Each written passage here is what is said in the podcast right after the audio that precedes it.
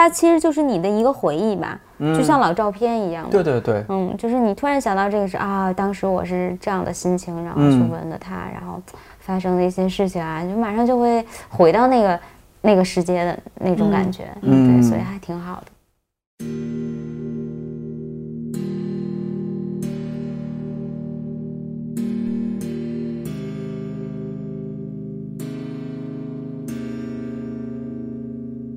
Damn, I ain't been going psycho. Lil' mama bad like Michael. Can't really trust nobody with all this jewelry on you. My roof look like a no-show. Got diamonds by the bolo. 一百个职业告白，我是颠颠。什么情况下你会去纹身呢？因为一部电影、一段恋情，还是一个故事、一场遭遇，或者深思熟虑之后的一时冲动。另外，你会选择纹什么图案？它有什么含义？美国哈里斯民意在二零一七年的一份调查报告显示，相比男性，女性纹身的比例要高出五个百分点。原因之一是，女性比男性更能忍受纹身带来的疼痛感。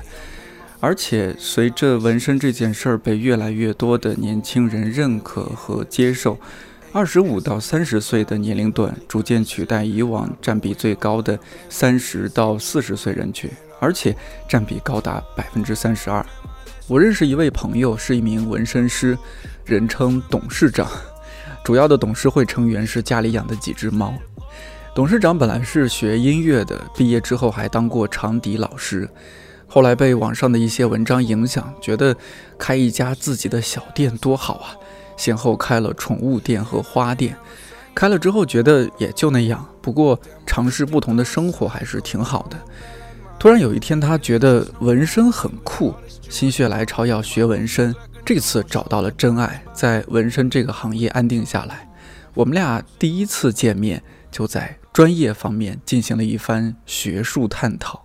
稍微看一下，参观一下，对，大致参观一下，因为我自己就特别爱在家里就收拾房间啊什么的，也愿意就是鼓捣鼓捣。哎，对，鼓捣鼓捣啊！上周末还刚去了趟宜家，就是我觉得换季嘛，嗯嗯，要重新把家里布置布置。我觉得那个宜家的东西有的时候就是那种特别小的东西才值得买，是吧？然后就是大件儿还是有点贵。对，还有。我建议你去那个，如果你喜欢就是我们家这种风格，嗯，可以去旁边有一个高碑店儿。啊，高碑店那边。嗯，就就在这附近有六七公里吧。对，我知道。然后他那就是卖的都是那种仿古的，仿中式古。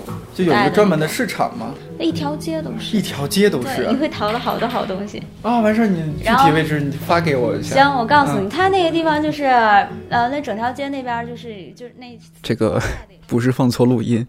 作为一个从来没有去过纹身师工作室的人，我本来以为去的地方肯定是充满了死亡、暗黑、血腥、暴力这样的元素，结果一进董事长家，感觉像是到了一个文艺小清新生活方式类博主的家。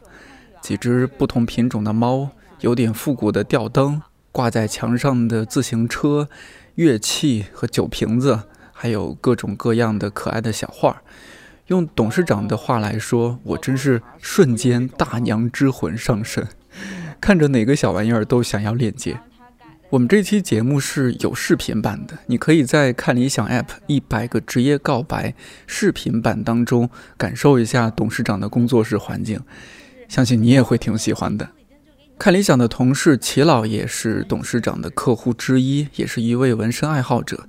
他平时穿衣服就很有自己的风格。搭配的很舒服，很自然，很飒。用现在的话来讲，就是那种所谓衣品很好的人。他让我觉得纹身和审美是有很大关系的。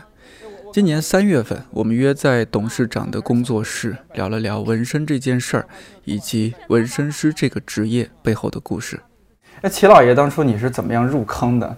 就是开始要想纹身。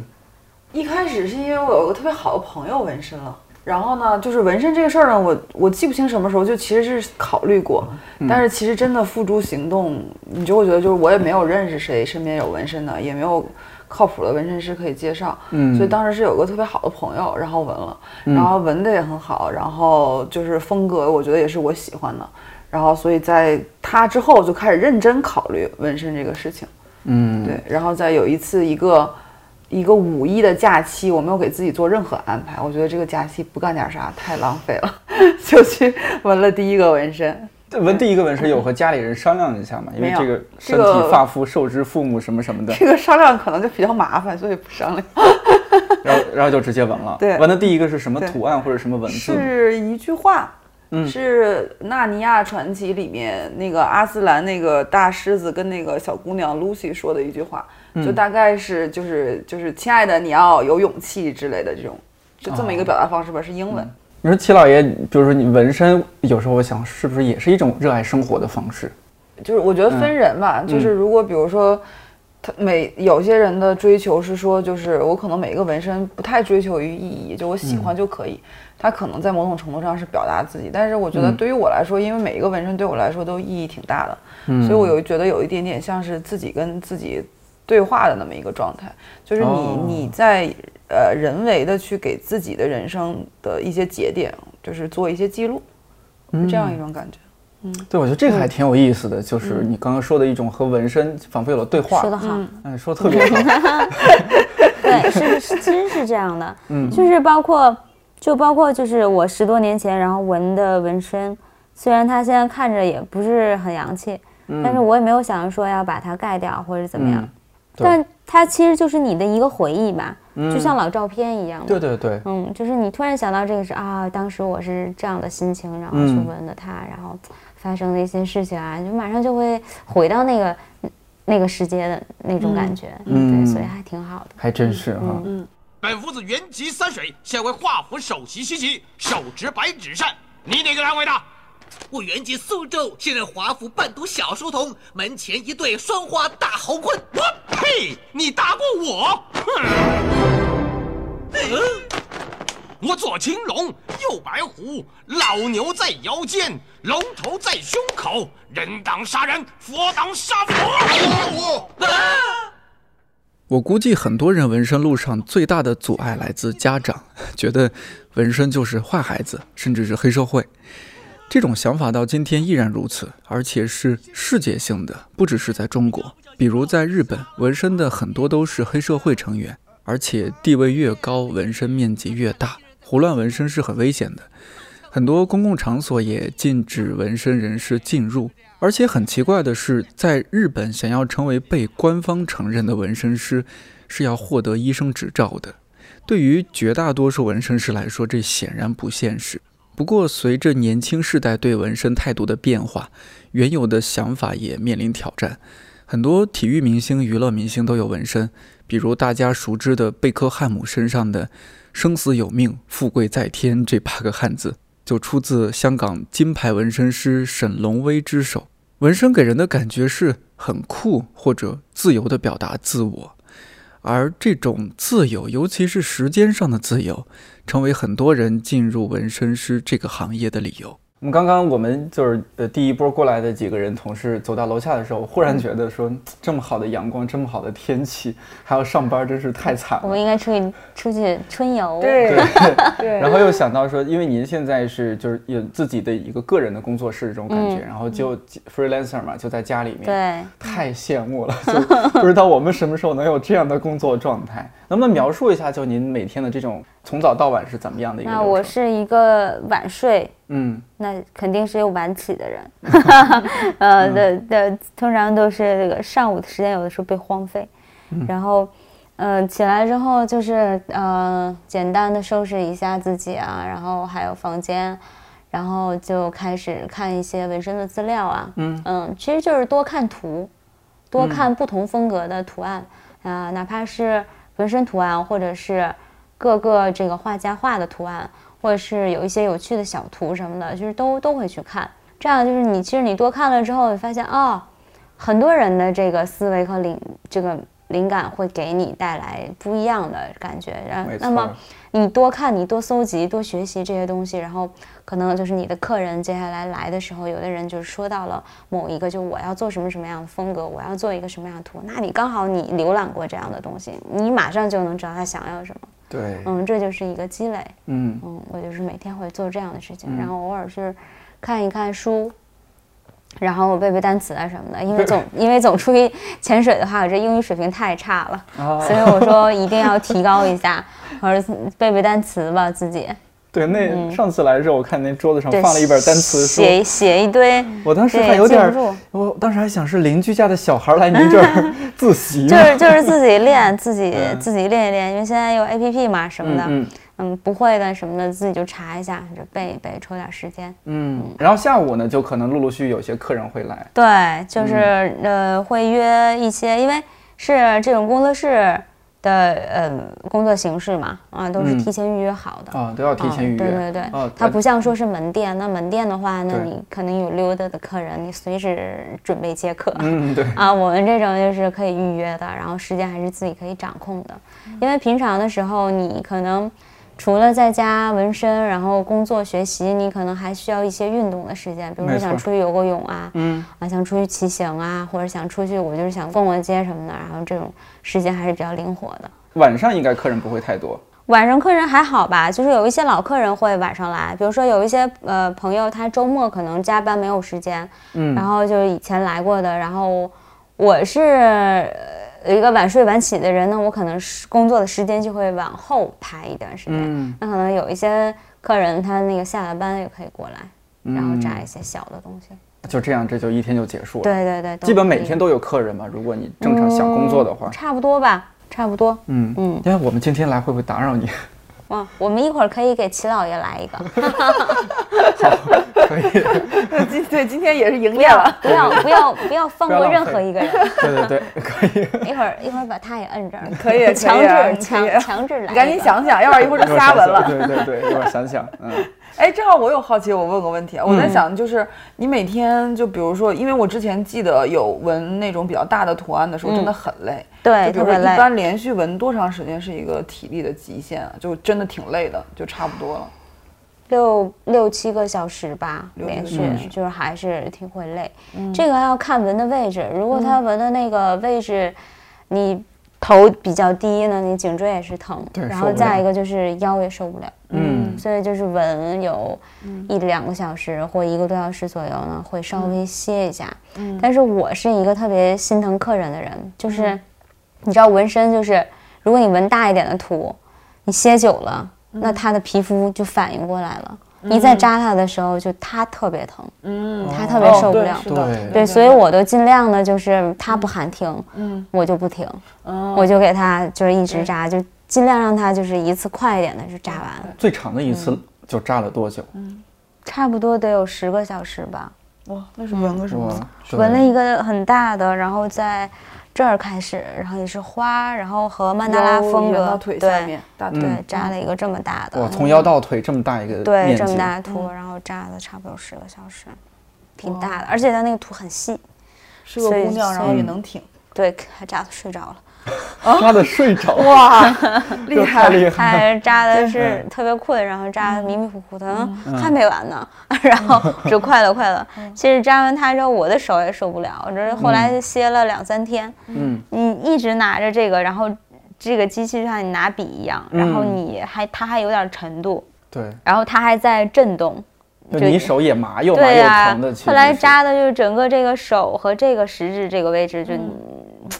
拿筷子都有点抖了，嗯嗯，就只能拿勺吃饭了，都就那两天就是这样的，所以就是还是挺辛苦的。那纹的中间纹身是个体力活儿，体力活儿真是还是脑力活儿，你聚精会神啊，你你还是仔细的去看，嗯，纹错一点就很难补救，其实是。对，就是还是嗯分图嘛，有有一些图它可能是比较平、比较平图、比较可爱，线条比较粗啊，这种就其实就是没有那么累。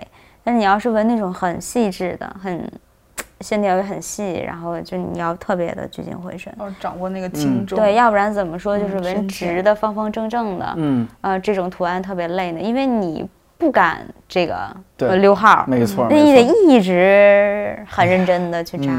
那您这个就纹身学了多久？因为您半路出家嘛。嗯嗯，现在这个纹身有很多这个速成的班，他带你领进门呢，就是让你了解一些纹身的呃所需的这个耗材。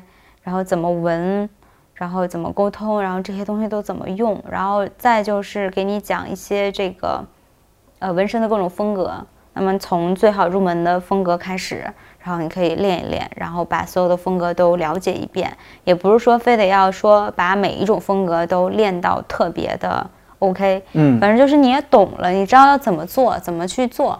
有的时候，呃，基本上从一个月到三个月吧，就是这个学习时间还是挺速成的。但是学完了之后，不代表就是你什么活儿都能干，你可能只是能干一种小小的，还是比较简单的东西。就刚开始嘛。对，所以就是还是要多练习，多拿这种假皮去练。哦，假皮练，我还是想说，是不是一开始就拿亲朋好友去练？就是你应该是要很感谢这些就是信任你的朋友。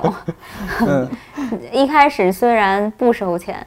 但问题是你纹的也不好啊，那还是感谢这样的朋友勇于现身。人家可是要留一一辈子的，一一直都会有这个。其实还好，没有没有那么的这个夸张，因为你刚学完的时候，你肯定水平有限。嗯。然后你扎第一个人或者第二个人的时候，师傅会在旁边指导你。然后再一个就是你之前也是要扎了一定量数的这个假假皮，假皮对。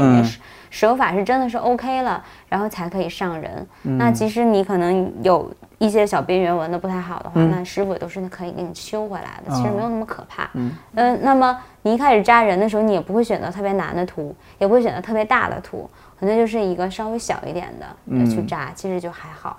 呃，你们学的时候是男孩多还是女孩多？就学生学这个的，还还挺平均的吧？哦，一半的一半。对我当时学的时候是一半一半。然后后来就是都是娘子军比较多一些，男生都去学理发了是吧？有可能都当 Tony 老师了。你说我我一直觉得就是纹身师他起码得有一个基础，就是他绘画得好，他得会画画是吧？就是就是会画画的话，肯肯定是锦上添花。就是他他是锦上添花的。对对，就是你不会画的话，其实纹起来跟你在纸上画还是不一样。就是你纹纹出来的东西，跟你在画画的时候还是就是有一点区别的。嗯，那么如果有些这个可这个学员他真的是有这个绘画基础的，那肯定是更好啊。那你有绘画基础以后，你在设计图案方面，那你就占优势嘛。哎，对对，然后那你肯定跟一些不太会画的，而且就是没有什么审美的人去学去学，那就就有点难。就是还是要有一定的审美。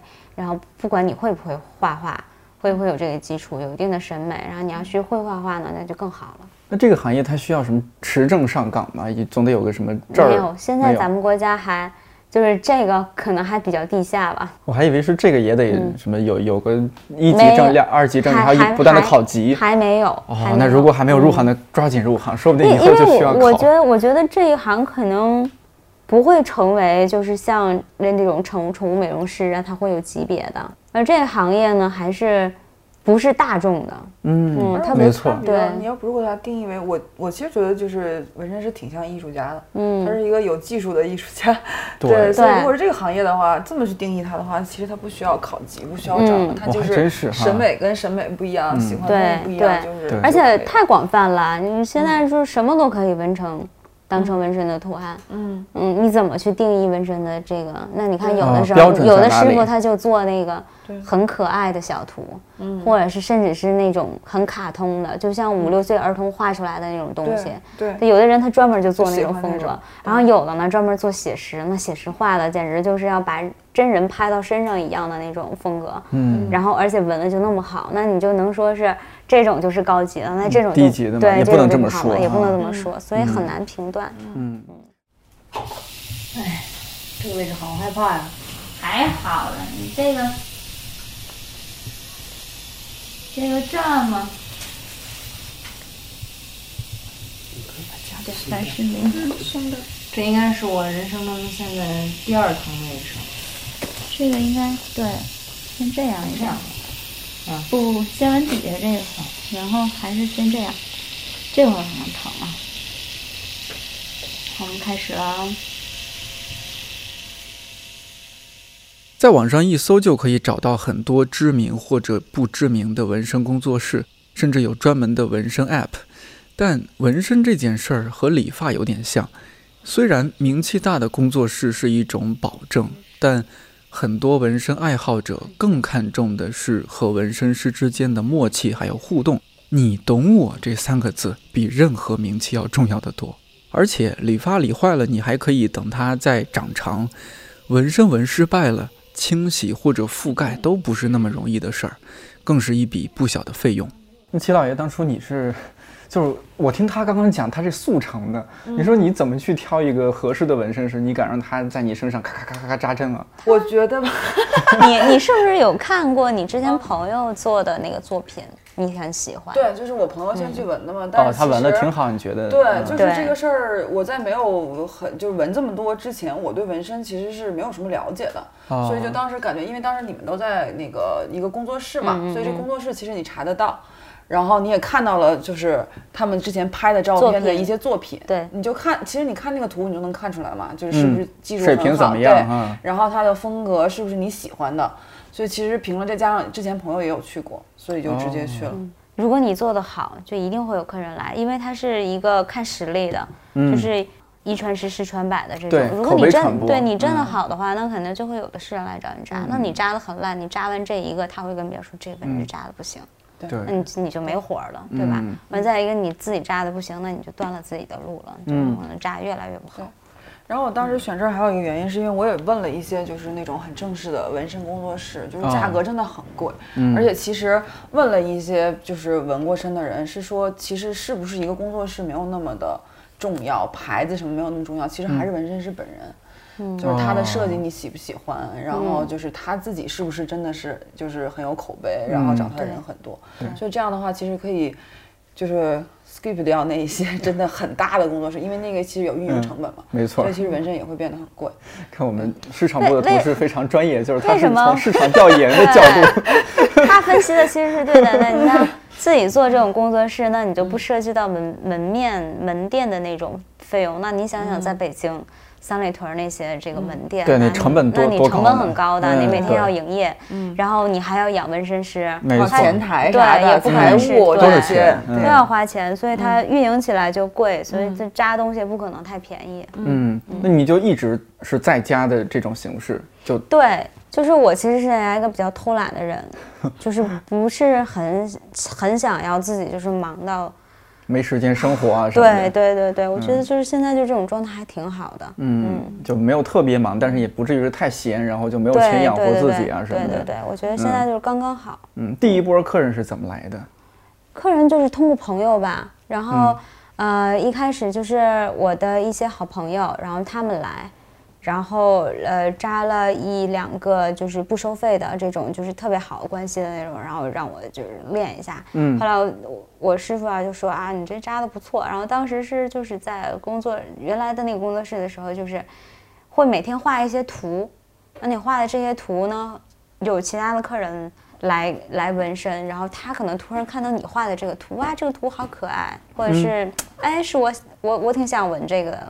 可以，这个，嗯，我约你一下吧，然后那个我下次来纹，就这样，然后就这样，我的第一个客人就这样来了，嗯，哎，这还挺顺的，我觉得，嗯，挺顺的，还是，那感觉你一直都挺顺的，是不是？也没有，其实也有，其实这是一个，也是一个服务行业，你就你还是要跟他沟通，也有很多很事儿的客人，呃，比如说你给他设计的一个图，然后，嗯，你的审美，你你会告诉他，其实这挺好的，挺好看的，然后他非得要给你整一些。他认为好看的东西，其实你觉得那样纹之后就有点 low，有点了，嗯。但他不那么认为，就就就让你改，然后改完之后，嗯，还是原来那好，就是也会存在这种问题。就他也不满意，你其实也不是特别开心。就是他不是很相信你，就有有，其实最好的状态就是有的这个客人特别相信你，然后你给他设计完了之后。一看就是他就满意的，就比如说基本上就是一稿过了。嗯，然后有的客人就是稍微事儿一点儿，他就老是觉得哎没达到我的那种什么什么感觉什么的。其实他要的那种感觉，因为他不了解这个行业，他就觉得那样好看。但是我们天天闻这个东西，我们肯定是知道上到身上是哪种是最好看的。对。然后你跟他讲，他又不懂，他就非得要要他那样的啊，这种时候就比较烦，就是。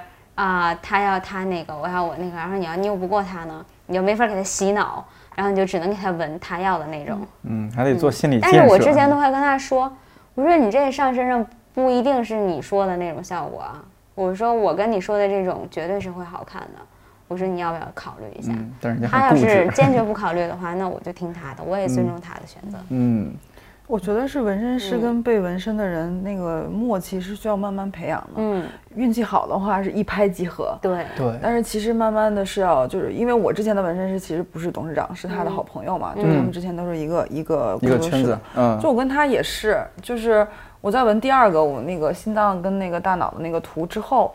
才建立了很，就是之后他再给我设计的时候就变得很顺，就基本上他他出来那个就完全是我想要的效的效果。他已经了解你了，然后他知道你对就是要这种东西。嗯，然后我是觉得如果遇到那种就一定要按要按他的来，然后就是都说不通的那种的话，我觉得可能有下一次也很难。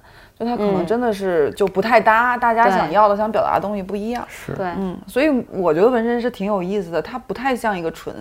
服务行业，对纯的一个技术工人啊什么的，他就是一个艺术家，我觉得，就是他是一个，你想在人身的身上纹东西，就是创创作艺术的，对对，所以这个是其实是一个共同创作的一个过程，我觉得，对，就不是那种单纯的服务行业那么，对，这么说，它是一个互动性很强的一个行业，嗯。你们首先你们得沟通这个图案，大家都达成一致，然后彼此信任，对，呃，然后又在整个过程当中，他也不至于说龇牙咧嘴的太过分，是吧？觉得你这你这人纹的不行啊，你这个太弄疼我了，之类的。没有那么矫情的顾客吧？有那种纹的，就是有点激恼的，哦，就是。激恼的东北话，激恼还没完呢，哎呀，还没完呢，对，就是有也有这样的。激激恼东北话什么意思？就是。唧唧歪歪，然后有一点生气了，有点烦躁了那个意思。然后他不好意思太对表现的就是太跟你那个了，就有点碎嘴，然后有点气恼。但是我觉得其实那个不是一个特别明智的，这个人可是要在你身上纹东西的。反正我是不管这样的人，他在那说一说，我说一会儿就好了，只能是这样说。嗯嗯。然后然后我还是慢慢的纹，因为这个东西你不能着急，你着急了之后，你出来的效果。跟你仔细闻的那肯定是不一样嘛。那当然。那你很草率的在哇给他闻完了之后，到时候一恢复就不好看，然后他就来赖你了。那你还不如就是一开始就稳住他，人家你就慢慢闻就完了。你这是不是还得看点心理学方面的书？不断的在揣摩吧，还得哄。嗯嗯，有一些客人就是特别疼，哎，要不咱别闻了。下回的吧，嗯，那你说一共这图也不大，然后他非得要约下回来，嗯，我说你一次扎完多好呀，我说一起恢复，嗯，你就你就得是不断的扎，还得，哎呀，我说你再忍一会儿，一会儿就完了啊，嗯，大家都哄他，跟哄小孩子似的。那你说这来的这客人啊，他是男生多还是女生多呀？现在。以前是男生多，啊，其就是好多年前应该是男生多一些。然后还还是比较就是社会的那种人啊，左青龙右白虎。对，然后现在就是那个女孩会更多一些，对，会受众会多一些，因为她现在的风格比较清新的多一些，没有那么社会的图，然后有的图就很美，嗯，然后就是什么，尤其是英文字母之类的啦，然后小小图啦，嗯，像齐老爷那个英文，对，对，这种这种你就会不断的想扎，因为它不占地儿。也也不怎么疼，嗯，然后又觉得挺好玩，挺可爱，嗯，挺逗的，然后就是会不断的扎，所以女孩会比较多一些。有没有那种来了就是给你讲一个动人的爱情故事的，然后说，哎，还真有，然后你给我纹一个什么样的，我为了纪念什么？刚入行的时候，还真就有一个，他是外地的一个客人，我突然想起一个姑娘，男孩，男孩啊，哦，有这得讲一下，哎呦。跟我沟通的时候，不是他在外地嘛，然后我们俩就是用微信沟通。哦，先微信。他说：“哎呀，我先给你讲一下我的故事吧，就我的是我经历的事情嘛，然后跟这个纹身可能有关系。”给我打那么长，几千字就发过来了。然后我看完之后，我说：“那你想要个什么？我想要朵花。”什么故事最后落到了是一朵花？嗯，他觉得，嗯。他说他很喜欢那女孩，然后就是跟那女孩在一起也挺有一段时间了，嗯，然后但是跟家里说了之后，家里不同意，嗯，家里嫌女方的家庭环境和父母的职业或者是各方面都跟他不符不合适，就你们俩就不会幸福的，就是电视剧里的剧情，嗯，然后嗯，非得让他们俩分手，但是他就不想分手，怎么怎么样的，然后我就给他设计了一个曼达拉风格的，曼达拉风格就是有点。对称的图案比较多，然后花形的那种图案也比较多，然后给他设计了一个那种，但是有一点抽象，嗯，呃，肯定不可能是写实的，就那个猴脸的那个画，对对对，嗯，然后我就给他设计了一个，然后他说可以，挺满意的。他晚上大晚上，嗯，从哪呀？郑州还是哪儿啊？嗯，来了，嗯，然后我就给他扎上了。他这怎么知道您的呀？就是朋友的朋友圈还是怎么？好，好像是朋友圈，嗯，然后推，可能别人给他推。然后他就加加上了，然后他就来了。大晚上过来，还挺厉害的。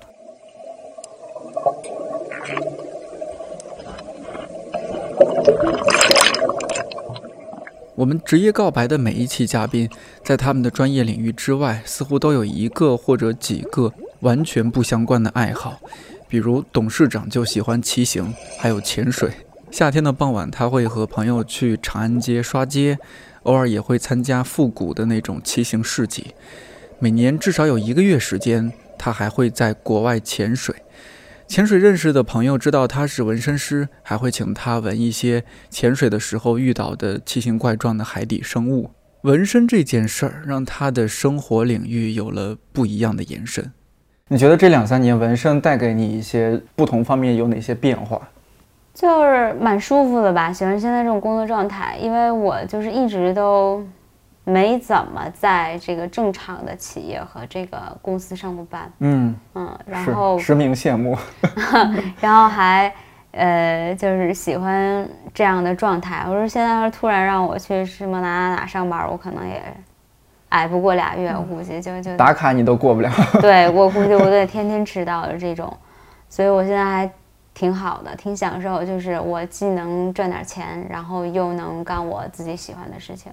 其实我是一个，呃，很还挺喜欢绘画的，因为我其实是一个不是科班出身的一个纹身师，是，嗯，不是就是哪儿毕业的什么，但是我小的时候还真的是挺喜欢画画这件事情，可能就是小的时候没能学这个绘画，有可能导致我现在就是可能更喜欢这个职业了。嗯，心里有一个遗憾在那儿，然后对，然后长大之后在那儿弥补起来。对，你刚刚说到的是相当于收入方面给你的一些影响，然后还有就是因为你是 freelancer，然后你你可以自己安排你的休息嘛。你现在就是一年三百六十多天，你自己休息是怎么安排？怎么去休息？具体？嗯，从迷恋了潜水之后，就是会安排。每年有一一可能会两次吧，以上吧，时间出去潜水。一年两次，一次多久啊？最近的两次出去都比较时间比较久，呃，一个月或者是二十多天吧。反正就给自己潜到吐，潜到那种哇，我好想回去过城市的生活，然后就能消停一段时间。不然的话，你看有的时候走个五六天、七八天。然后你就觉得还没待够，这这个地方，然后你还没有玩够，然后你就回来了。回来之后就感觉这个心呢，还在那儿，还在大海。对，所以我有的时候我都想着，国家放假就应该每个人给几个月假，你就让他一直休，他能休到特别渴望想回来上班。因为就是一个上班或者是有自己的事情干的人，他时间久了他会想念的。哦，这样，齐老师，咱们回去和道长反映一下，我觉得咱们的这个假期太短了。我也觉得 是吧？给你们每个人放一个月，对，好好放一个月，绝对我们这个回来上班的这种，你能想象道长听这期的时候反应吗？我们特别需要假期，大家真的太忙太累了。你说，我觉得就是呃，尤其每一代每一代的年轻人，他们都在找寻自己的一些表达方式嘛。嗯，比如说现在的年轻人，他们的衣着，他们的就是配饰，打个耳钉啊，或者穿什么鞋子，包括说用什么帆布包。呃，甚至穿什么 T 恤，这些都是自己表达自己的方式嘛。嗯，我觉得纹身应该也算一种表达方式。对，就像齐老爷他说是和自己对话，也可能是说我就是要展示给你，让其他人和这个纹身对话。嗯，从这个纹身读出来你是什么样的人。嗯，我觉得就像刚才你做那个视频采访的时候说的嘛，其实它就跟现在那种项链啊、耳钉啊，就是它就是一种就是你风格的一种体现。这个已经没有之前说的哇，你是纹身的人。然后就是什么，你是这种抽烟喝酒烫头的人，就已经不是那样了。它其实就是一种你自己的生活方式，或者是你自己风格的一种选择，对，表现自己的一种一种一种选择。而且你看，那风纹身风格还不一样。你像我身上可能都是这样的，那我我就是这种风格的人。那你看他身上都是那样的，那他就是那样风格的人。其实都都不一样。嗯，而且我觉得其实有的时候纹身很有意思，就是。它有可能不是你特别显性的那个性格那一部分。就有些人是很一致的，嗯嗯，就是我平时打扮也是这种风格的，然后我纹身也这种风格，但其实有些人是不一致的。就你看起来看起来长得特别甜美的，嗯，那比如他喜欢那种风格，就特别的 McQueen 的那种，就是带骷髅的。然后比较暗黑一点的，然后比如说那个僵尸新娘那种风格，哦，所以就其实我觉得它是以某种程度上是表现的一致，它比较像可能是时尚的一部分。有些其实真的是自我的一种探索或怎么样的，对。对。对，因为我就看一些相关的文章，有些人就是说我纹玩玩纹身，我是觉得很酷这件事儿，有的人说我也不觉得它酷或者怎么样，我觉得就是对我来说就很日常的一一种事情。我觉得其其实是你说的后者的这种，就是可能更多一些吧。就是我就是这样的一个人，就是我不是为了追求酷而去对。这个去闻这个东西。主要是之前影视剧吧，嗯，那种可能叫什么嗯。古惑仔啊，古惑仔啊，对，真是我们小时候受那个影响俄罗斯的监狱文化啊，那些还有就是那个日式的黑帮啊，黑帮，就都闻那种就日式的传统啊，你就就会觉得好像。纹这样大面积的纹身，然后就是黑社会什么的，嗯，哎，有没有那种 我这瞎想的，就是如果是光头，他一直都是光头，然后想在头上纹一个什么？有这种吗？国外特别多，是吧？嗯，国内的话也有，但是它呃，国内纹的就是都是一些就是比较酷一点的，嗯，什么花体的英文字母啊，啊，然后或者是一些图案，我扎到这个头皮上面，或者是这侧面，这个都有都有的，都有啊。嗯，哎，我记得你不是纹过一个说拯救发际线的这个位置吗？我觉得挺有意思，这挺有意思。哦，就就发际线后退。哦，这个赶紧说说，我们好，现在这个发际线危机非常严重啊。但是估计现在不是那个，呃，什么整形行业不是还有什么那个扎这个呃植发的，对，给你弄发际线的。那那个那个很危险。前段时间有新闻说一个印度富豪就是想植发，结果植了准备植三千多根，植了一千多根，然后就人就出问题了，就就没了。这样。对，因为他感染了嘛，有有风险的。但这个纹身就没有啊，这个还好嘛？你讲一下这个怎么拯救？纹上也能挺好看的。这就是如果发际线特别后退，然后在那儿就纹一个。对你这如果出一个窝，你就在这儿来一个。就纹纹什么呀？就纹随便啊，就是你想纹什么就扎什么呀，就在这儿。这么酷的呀，有点像我爱罗，我爱罗那个不是他有有一个爱还是什么？不是，那你扎你可以扎哈利波特的那个疤。哎哎，好酷啊！这个我我因为你这个我还跟我朋友说，因为他有一块男生不是特别容易鬼剃头嘛，就是到后面会。缺一块，是是，然后他就一直没办法去剪那种短的，然后他还想说，哎，那这样的话是不是我可以在这儿纹一个，然后这样就比较有意思，我就可以剪短头发了。对对，可能有一单生意会来。纹一个这样，纹一个那个割草机的小人儿，然后去割头发，这个就 很有意思啊。对。对，然后你看，像我这块不有痣嘛？曾经那个时候，徐荣还就说，你像这种身上有一些。就是痣啊，或者是一些疤呀，你其实可以有很多发挥的空间，就很有意思。嗯，我之前看过一个，也是就是网上的纹身图，它是在，呃，脖子后面有一个很大的那种痣，就真的挺大的，比我这个这个泪痣要大挺多，挺扁的那个。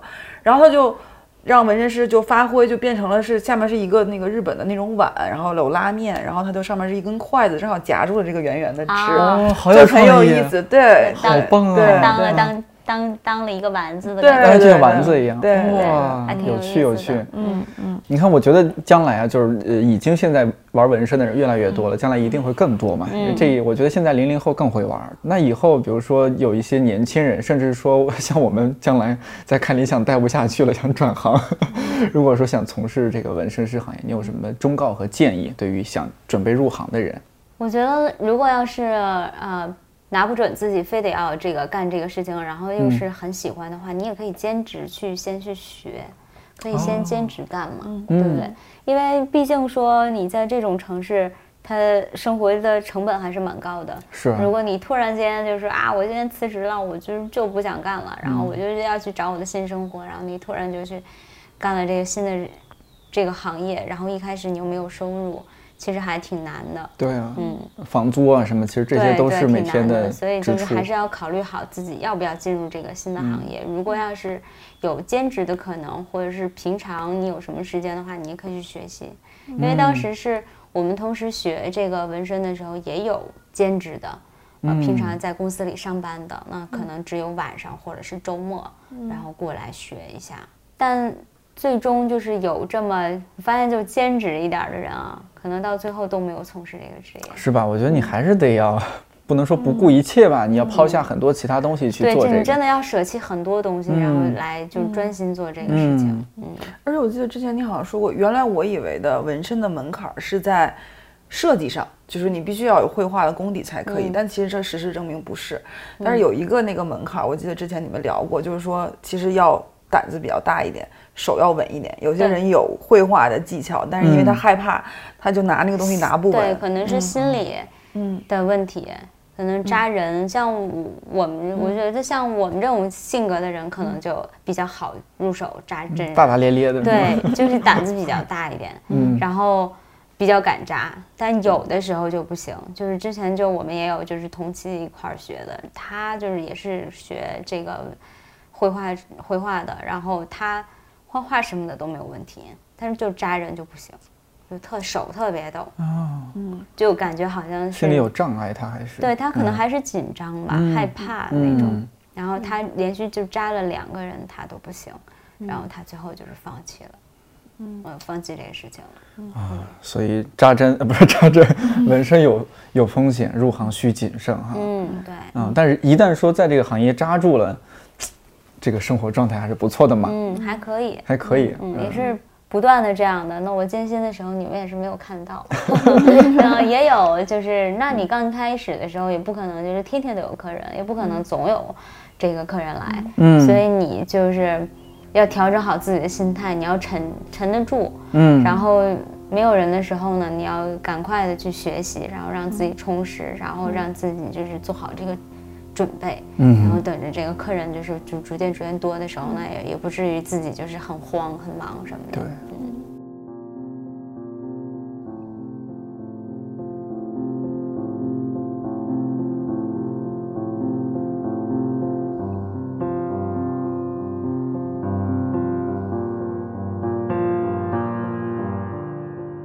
宋朝的时候，纹身流行一时，不同的阶层都会去纹身。有专业的社团组织叫锦体社，在这个社团里边，专业的纹身师被称为针笔匠，还有专门的纹身展示大赛叫赛锦体。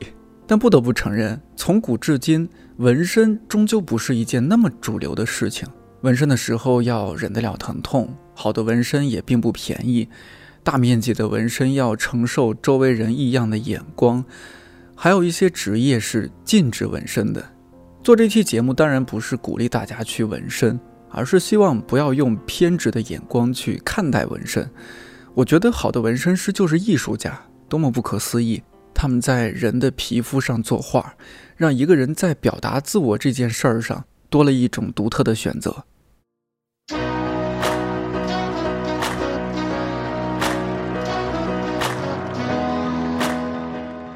到目前为止，我们这档新节目已经上线四期了，可能有些新朋友还不太熟悉。那我在节目最后唠叨几句：我们这档新节目按季播出，第一季七月八号上线，一共有十二集，每周一更新，不定期会搭配相关的视频。视频呢，可以在看理想 App 一百个职业告白视频版当中订阅观看。如果这份看理想出品的非典型职业规划指南，对你有那么一点点帮助或者启发，我们也就很欣慰了。